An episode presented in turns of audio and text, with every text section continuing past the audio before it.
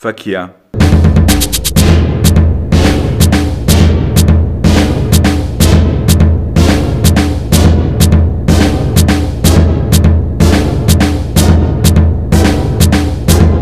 Ich kam nach Hause und schaltete die Konsole an.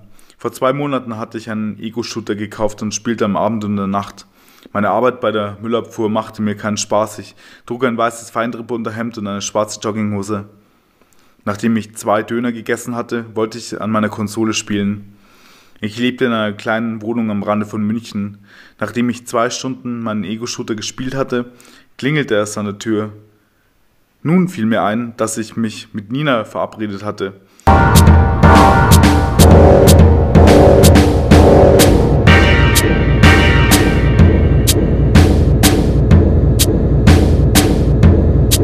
Ich schaltete die Konsole aus und ging zur Tür.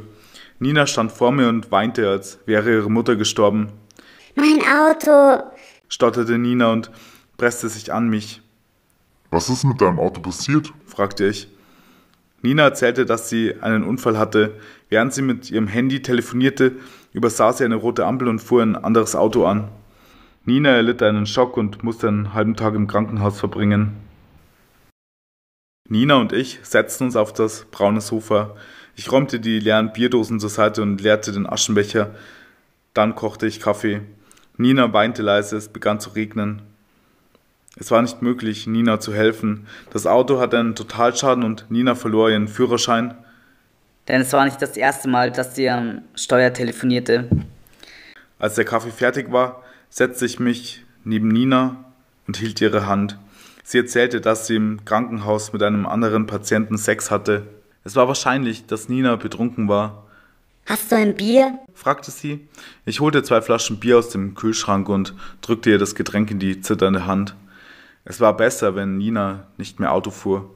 Im Verkehr war sie unachtsam, dass sie telefonierte oder betrunken war.